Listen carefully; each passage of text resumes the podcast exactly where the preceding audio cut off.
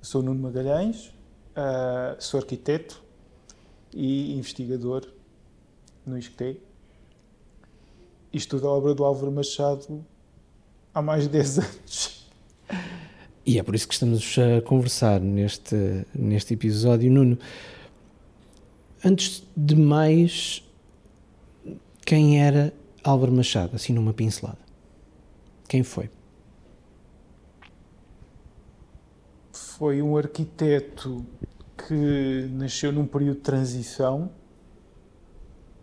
e, e por essa razão foi um arquiteto que teve que lidar com, com a mudança. Uh, uma das principais mudanças com que ele teve que lidar foi com as mudanças construtivas que na transição para o século XX se fizeram e ele é um excelente exemplo dessas, dessas mudanças construtivas. Teve que lidar com novos materiais, inserir esses novos materiais nos sistemas existentes Portanto, foi um homem que criou sistemas mistos ou híbridos, se quisermos ir por esse caminho, né? e teve que criar harmonia nessa conjunção entre tradição e modernidade. Disse-me que nasceu numa altura de transição. Um, Dê-me alguns dados biográficos eh, de Álvaro Machado. Assim, ele nasceu em 1874 uh, na monarquia. Portanto, ele começou por. Uh, o período escolar dele, académico, ainda é muito ligado à, à academia. Ele nasceu dessa, dessa matriz monárquica e depois, quando começou a trabalhar, logo no início do século XX, aliás, ele faz o curso na última década do século XIX e arranca a trabalhar logo em 1900 com um projeto muito importante que foi o jazigo do, do Visconde Valmor, que foi um concurso lançado por um, e que ele ganhou e que foi uma obra de referência por várias razões. Primeiro porque esse Visconde foi uma pessoa que teve um, um papel importantíssimo na promoção da arquitetura em Lisboa. É? Ainda hoje temos o Prémio Valmor. E, e ele, com essa obra, também criou uma espécie de um modelo, eh, uma referência eh, arquitetónica que materializava eh, muito bem todas as problemáticas daquela época. Portanto, já se, já se faziam sentir os nacionalismos, já havia novos materiais e esse edifício, que é uma coisa muitíssimo pequena, mas não é preciso ser grande para ser importante, não é? Uh, e a verdade é que ele, aquilo é um, uma espécie de concentrado do que depois, no início do século XX, veio a ser uma espécie de um estilo oficial que, foi, que ele mais desenvolveu, que foi o estilo neorromânico. É? Portanto, era, um, era um revivalismo de matriz genuinamente portuguesa, mas que depois, com a minha investigação, vim a, a perceber que a densidade desse, do conhecimento que, com que ele estava a lidar ao, ao praticar esse, esse revival, é? como se costuma também dizer. É? Portanto, era um, era um, um, um estilo de, de, base, não é? uma matriz com a, com a qual ele, ele, ele, trabalhou, mas que efetivamente tinha uma ligação cultural profunda com o, o nosso país, no caso era Portugal. Uh, isso aconteceu com os ingleses, porque eles, por exemplo, iam, iam eles debruçaram-se muito mais com, com, o gótico. O gótico era o revival de, de eleição dos ingleses, né? por razões também culturais. E nós tínhamos o nosso românico, que tinha sido o estilo de, de arranque da nacionalidade. Tinha muito sentido cultural e também tinha um grande sentido construtivo. Ele uh, foi casado com a filha do Raul Menia de Ponsá, que era um engenheiro, portanto, uh, esse, essa, essa ligação também acho que tem alguma graça. Eu tive um professor que que quando eu lhe falei sobre isso, ele, ele, ele, ele disse que deviam ser engraçados os almoços de, domingo. Né? O que é que se discutia nos almoços de domingo? Uh, não sei, talvez construção. As estruturas metálicas, que ele tem imensas, agora com estes desenhos que nós vimos, há imensa estrutura metálica misturada com a pedra. Porque qual é que era a base, o material de base do românico? Era a pedra e a cal. É? E ele junta-lhe mais qualquer coisa. Se fosse um bolo, era pedra e ferro. Não é? E assim ele fez este caminho de transição construtiva. Foi, talvez não foi o único, certamente, porque há outros extraordinários arquitetos da geração dele, mas ele trabalhou muito bem essa, essa mistura, essa ligação, essa transição. O que é que sabemos dos primeiros anos de vida de Álvaro Machado? Uh, e o que é que o leva a enverdar por um caminho entre a engenharia e as artes?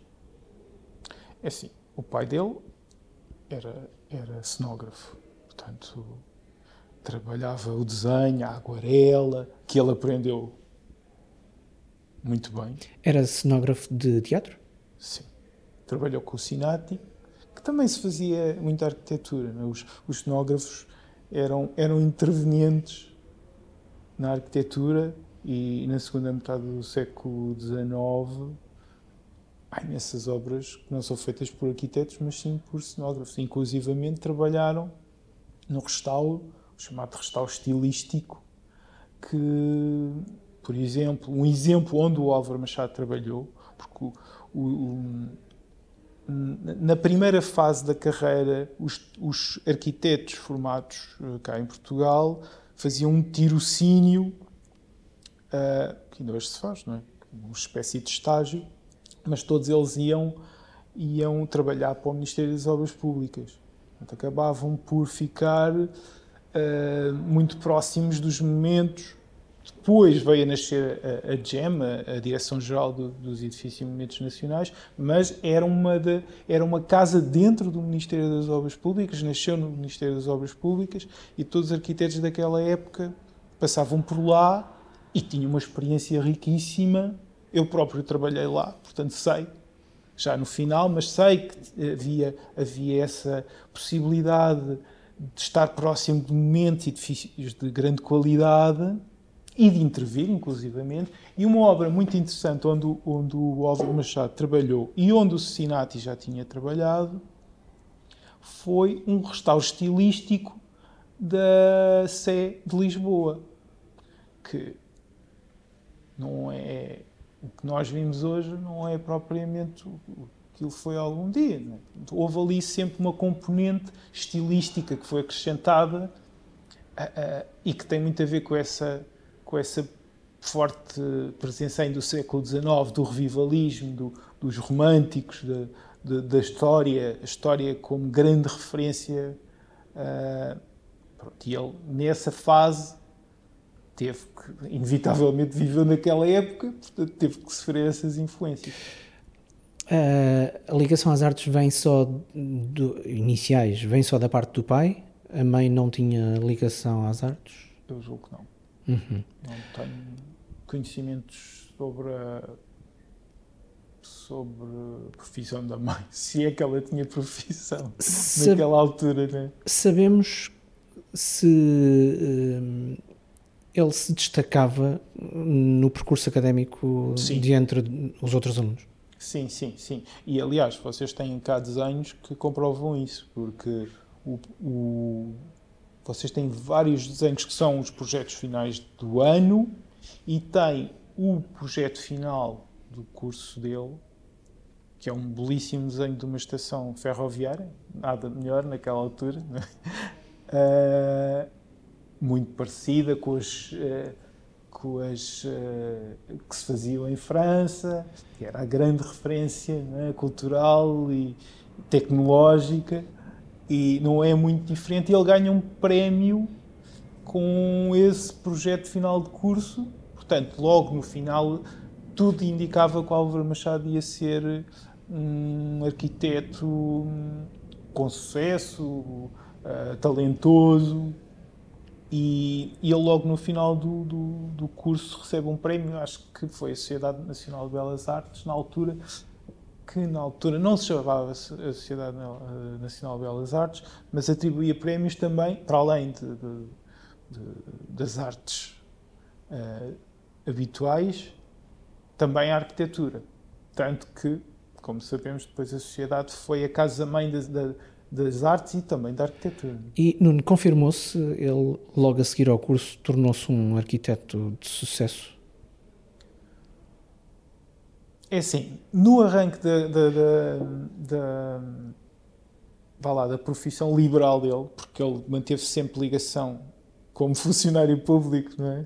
Uh, portanto, havia essa atividade paralela e ele, uh, eu diria que ele até teve três atividades, não é? Portanto, foi, foi, lecionou, uh, tinha a sua atividade privada e pública ao serviço do Ministério das Obras Públicas. Então vamos por partes. Lecionou onde? Técnico. Trabalhou, de, trabalhou para o Estado em que capacidade, em que função? Como arquiteto, pronto, havia, havia as categorias técnicas de, do estado da altura. A desenhar obras públicas, presumo. Sim, sim. E a acompanhar obras. Muito acompanhamento de obra. Temos referências de obras uh, dessa fase, das obras públicas que tenham sido uh, criadas, projetadas e imaginadas por Albert? O nível de intervenção dele não era tanto. não era eu diria que não é tão interventivo. É? Uhum. Seria uh, obras de, de, de reabilitação, uh, restauro, portanto, a ideia que eu, há, há, há, várias igrejas românicas, ou, ou de gênese românica, se podemos dizer assim, onde ele interviu. Santarém, aqui a Sé e outras também, que eu agora não, não, não está a ocorrer, mas sei que sim. E a nível privado, na atividade privada, uh, Quais foram os primeiros tempos? Como é que foram os primeiros tempos? É, os primeiros tempos foram ótimos. Uh, eu diria que a, prim... a melhor fase do, do, do, Álvaro Machado foi a primeira década do século XX e um bocadinho da segunda.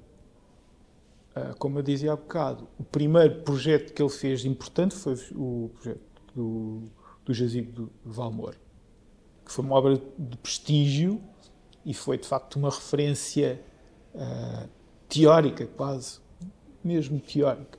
E depois foi nessa primeira década, fez, fez várias coisas. Portanto, esteve envolvido no projeto da Sociedade Nacional de Belas Artes, fez o colégio, o colégio académico, fez moradias para o Estoril, uh, bairros, uh, eu não diria sociais, mas diria bairros de custos controlados.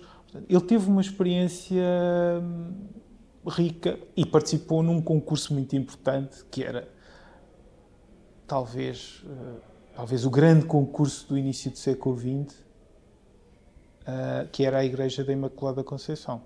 Vocês têm os desenhos desse concurso que ele aliás era um concurso cujo cuja obrigatoriedade era respeitar o estilo neo-românico. Nada melhor para o Álvaro Machado, que era o, o campeão do neo-românico, como dizia o, professor uh, França. E ele, hum, de facto, é, parecia que estava ganho. Era, era, um, era um, ele, ele, de facto, parecia que era um fato à medida. Aquele, aquele, aquele concurso era mesmo uh, apropriado para ele. A verdade é que ele não ganhou e ficou no pior lugar, lugar possível, é? que é o segundo lugar, é? que ninguém quer ficar em segundo lugar. É o, ganha... é o, primeiro dos últimos. É o primeiro dos últimos.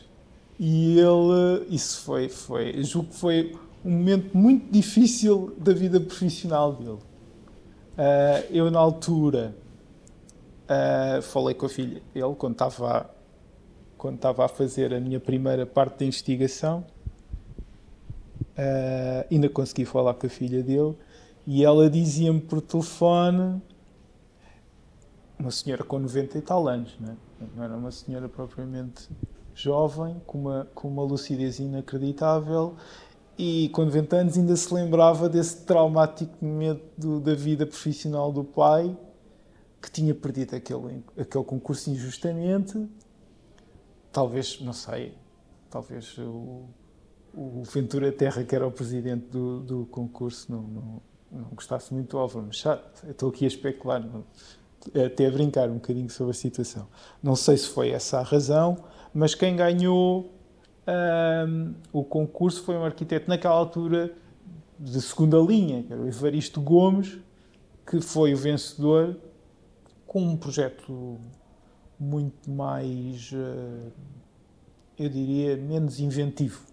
Não é mais, era menos inventivo. O, o, projeto do, do, Álvaro Machado já trazia uma espécie de, um, de uma versão 2.0 do, do neo-românico. Já, já era um, um, estilo muito mais aberto, mais, uh, menos preso à, ao canon do neo-românico e isso foi até o que o prejudicou, porque foi o que veio a ser escrito no relatório do, do concurso. E o que é que a filha de Álvaro Machado lhe revelou acerca da, da, da frustração do pai em relação a esse ah, concurso? Ela, essa parte é, tem muita piada porque ela disse, dizia-me isto nas palavras da senhora, que o paizinho, o paizinho não tinha ligações políticas, que era uma pessoa muito íntegra, uh, tecnicamente muito íntegra e pronto, não tinha ligações políticas. Uma coisa se sabe, pronto, naquela altura o, o, Ventura Terra era vereador da Câmara de Lisboa e pronto, tinha as suas ligações políticas, até porque foi ele que fez o projeto de, de São Bento, não é? São Bento é um projeto enorme, é? importantíssimo do Ventura Terra. Tinha essas ligações republicanas, mas assumidas, não é?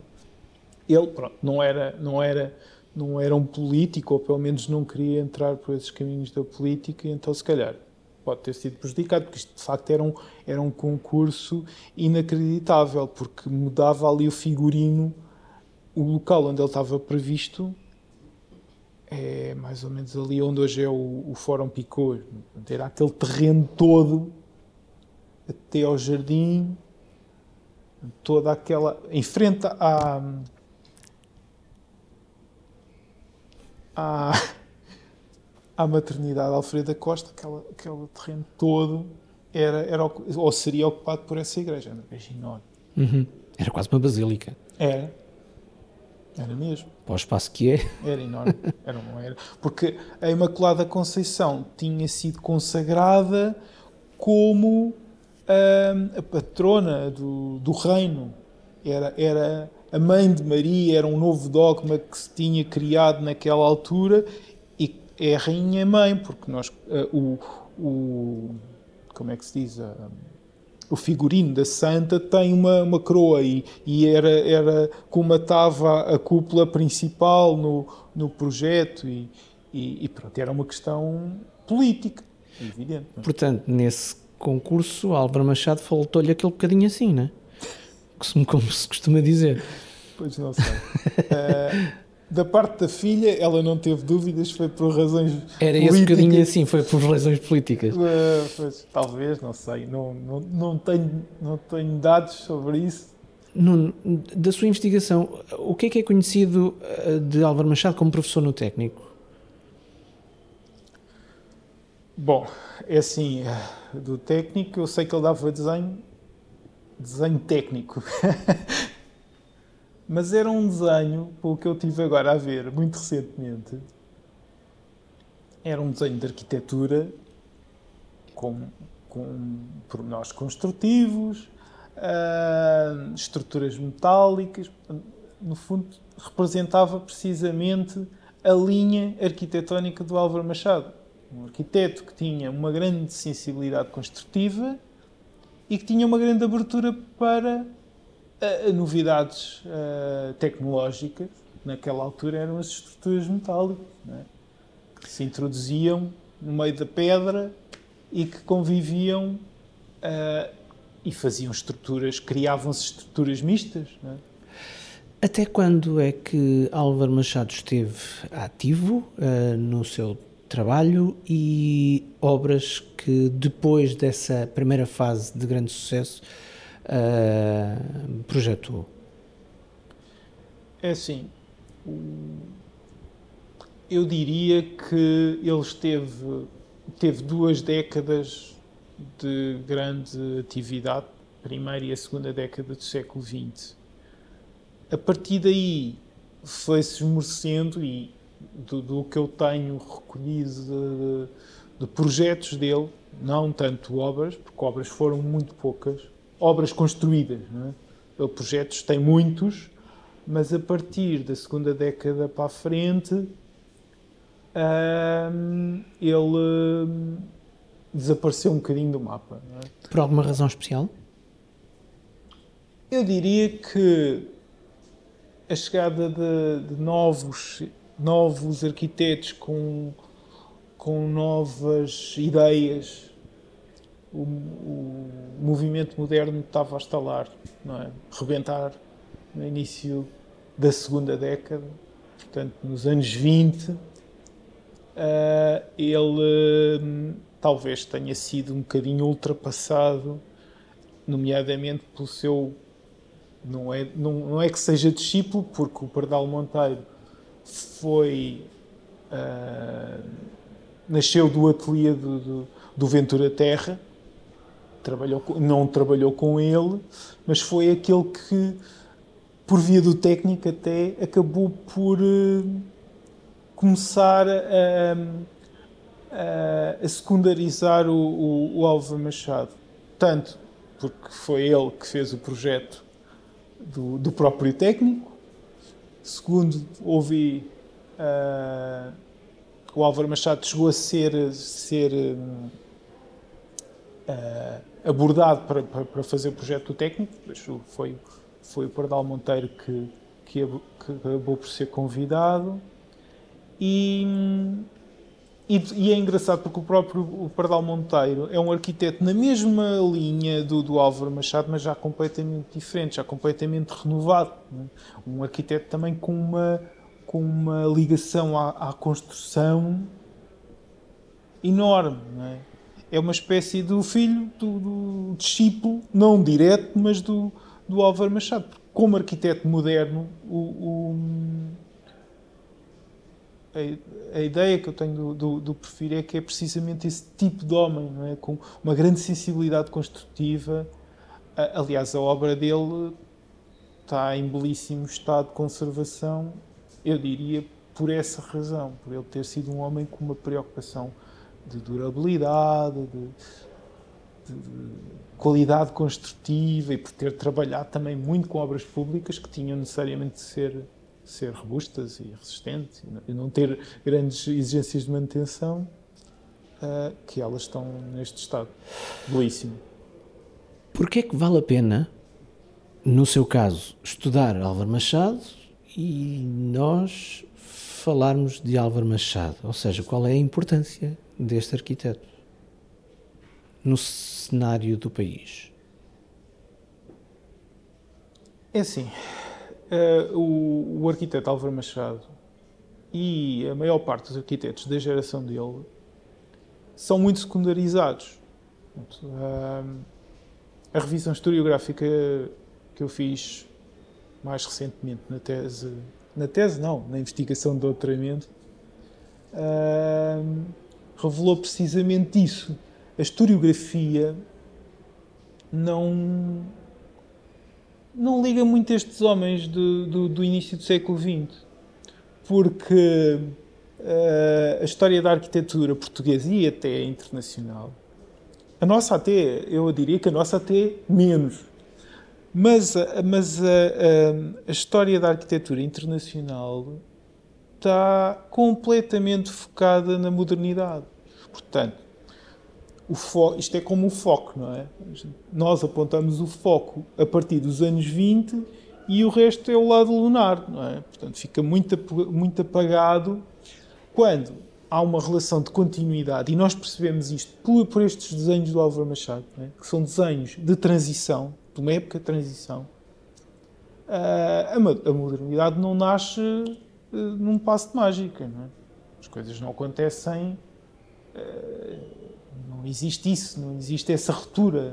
Isso é um. Como qualquer tendência, é o resultado de, de vários fatores. Exatamente, e é uma continuidade, é um processo de continuidade. A, eventualmente há um momento uh, de maior brilho e de maior. Eu não gosto muito da palavra ruptura, não é? Uh, mas de maior um, fulgor e diferença do destaque que relativamente à, à, à, mas a verdade é que há sempre uma continuidade e assim não, não pode existir modernidade sem existir a pré-modernidade ou a proto-modernidade essa proto-modernidade é, uh, em certa medida, a base da modernidade. Portanto, todos os fundamentos, os fundamentos da modernidade, por isso é que eu acho que estes arquitetos são muitíssimo importantes, porque os fundamentos da modernidade estão na arquitetura ou até, eu diria, no método que eles começaram a alinhavar o método que eles utilizaram, com novos materiais, até já com betão, porque o Álvaro Machado já usava betão, não da, da, da forma que ele veio ser utilizado uh, nos anos 20, mas ele já tinha aplicações de em elementos pré-fabricados. Na Sociedade de Belas Artes isso acontece. Por exemplo, há, há peitoris dos edifícios que são, que são, que são em betão. Uhum. Uh, e o betão já estava uh, nas lajes, aquelas lajes mistas uh, com tijolo, as abobadilhas, portanto, a, a, a parte superior da, da, lâmina de compressão da laje era toda já, já em betão, portanto, havia já, os pronúncios estavam todos lá. Quer dizer, essa leitura é, é importante fazê-la. E eu acho que o Álvaro Machado é uma das chaves para, para, essa, para perceber esta, esta transição que foi um bocadinho. É natural, quer dizer, a modernidade foi uma coisa muito mitificada Uh, e quando nós temos o, o, nosso olhar muito direcionado para uma coisa, a história, se nós olharmos para as histórias de, de, da arquitetura portuguesa, a maior parte delas é história, chamam-se história moderna. Ou, uh, há sempre a palavra moderno ou modernidade, está lá sempre. E é uma espécie de, um, de uma cenoura, até para os alunos, os próprios alunos se ouvem a palavra modernidade, pegam. Se ouvirem falar do ecletismo, que era o que, que se chamava esta, este período né, de, do início do século XX, que vinha da tradição francesa, beaux-artiana, em que se misturavam todos os estilos da, história, como se vê naqueles desenhos de, de, de, das aulas do, do Álvaro Machado.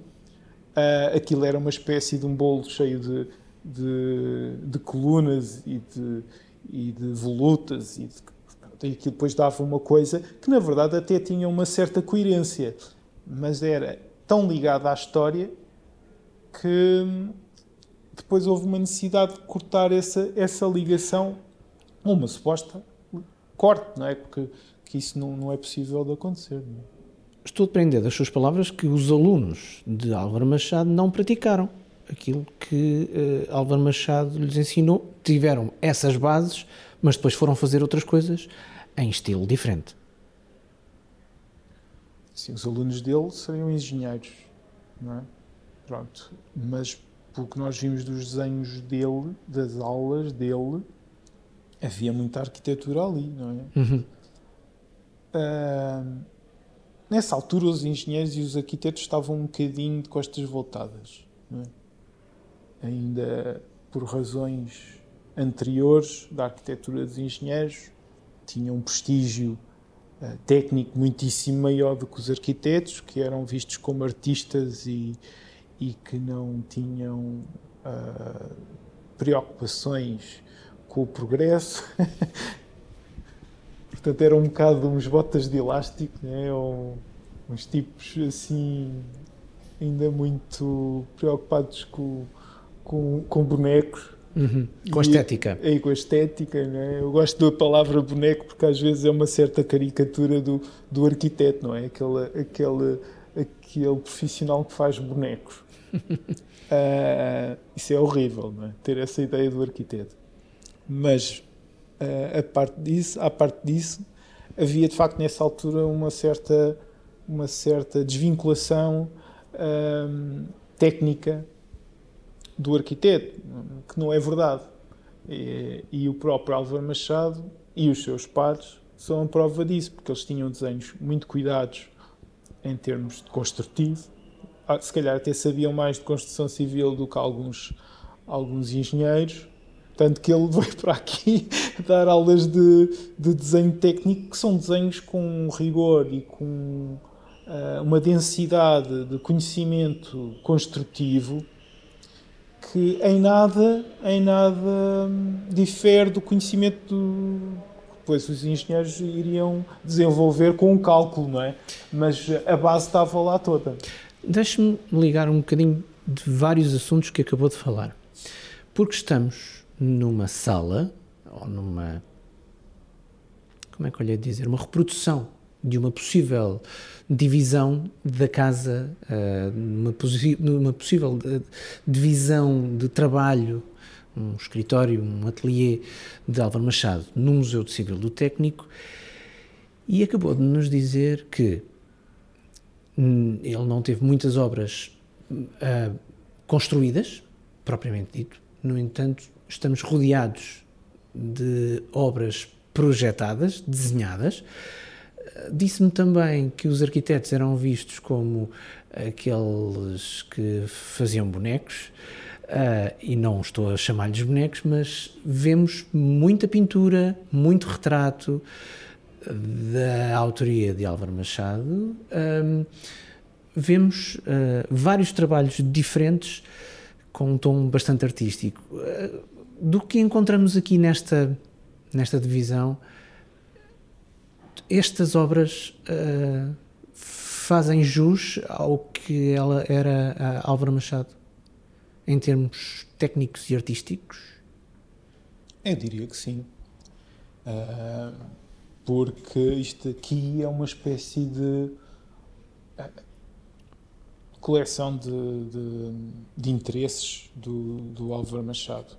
Ele, inevitavelmente, uh, por via da pintura, das aguarelas que nós temos aqui, isto é a parte do pai, não é? Diria que seria a influência do pai está bem vincada.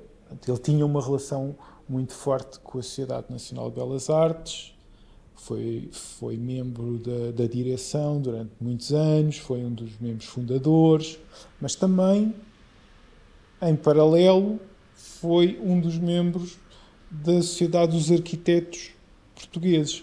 Portanto, ele, ao mesmo tempo que era que mantinha uma ligação com as artes, já, se estava, já estava com, com o pé fora uhum. para a arquitetura quando ela se emancipou verdadeiramente das belas artes. Ele, de facto, é, um, é, um, é uma charneira, é um, tem esta. E estes objetos são muito isso, é? são, são muito essa charneira. Uh, temos aqui pinturas naturalistas daquela época, uh, desenho de, de levantamento de monumentos, que ainda revela uh, a ligação com os arqueólogos, que era, ainda era relativamente recente. Uh, mas depois temos ali ao fundo temos desenhos uh, de estruturas a componente técnica uh, que não está aqui tão visível, porque não é tão, eu diria que não é tão decorativa pelo ter nas paredes, é? mas, ela, mas ela está nas gavetas do, do, do seu estirador, que está cheio de, de desenhos extraordinários, técnico, puramente técnicos. Não, não tem nada de artístico. É? Estão cheios de informação, uh, lá estão as, as, estruturas metálicas a conviverem com a pedra, com indicações construtivas, à escala. Uh, mas lá está, ele, ele, ele, faz esta belíssima ligação entre a tradição ou a cultura. A, a tradição é, é o veículo da cultura, não é? É, é, é aquele, aquela coisa que transporta a cultura, o conhecimento da cultura, que ele não corta, não corta, não, não faz esse corte, e, e antes pelo contrário, ele, ele, ele transporta e, e, coloca mais, mais conhecimento em cima da cultura, porque depois aquilo que era novidade deixa de ser novidade e passa a ser cultura, não é? Passa a entrar na cultura arquitetónica. Isto é como. A história é mais ou menos isto, não é? Portanto, ela vai, é um percurso, ela, ela tem o seu conhecimento que é transportado pelo vagão da tradição e depois vão-se colocando coisas lá dentro, inclusive novidades tecnológicas vão sendo introduzidas e depois amadurecidas, consolidadas e quando nós damos por elas já fazem parte da nossa cultura. Corrija-me se eu estiver errado, mas uh, há bocadinho em off, mesmo antes de começarmos esta gravação, olhou para um, um banco que está junto ao estirador de que estávamos a falar uh, e disse-me que uh, já tinha visto as, as formas utilizadas neste banco de madeira em projetos do Álvaro Machado. Isso quer dizer que ele também dava sim. uma perninha em, em imobiliário? No design, sim, sim, sim. Sim, sim. Ele, ele, ele tem mobiliário desenhado na casa do, do, do, do Dr. Lacerda, que ele, que ele desenhou e construiu no Alto do Estoril, e eu reconheci um bocadinho este design dele, uh, deste banco, do banco e do estirador também. Uh, e, e reconheço-lhe essa linguagem, vá lá, linguagem design. Que outras coisas encontrou aqui nesta pseudo-divisão da casa de Álvaro Machado, uh, agora que, que aqui veio e tomou primeiro contacto com, esta, com este espaço? É assim, não é o primeiro contacto. Já é. Sim, mas há, há, pouquinho viu. Agora, eu já pouquinho... não vinha cá há muito tempo, mas, e hoje pareceu-me tudo novo. É? Há bocadinho viu aqui como se fosse um menino numa loja de repousados. É verdade, é verdade, é verdade. É assim, olha, é assim, também já não sou a mesma pessoa, não é? eu, a última vez que cá estive uh, foi em 2005, portanto já se passaram mais de 10 anos quase 20, não é?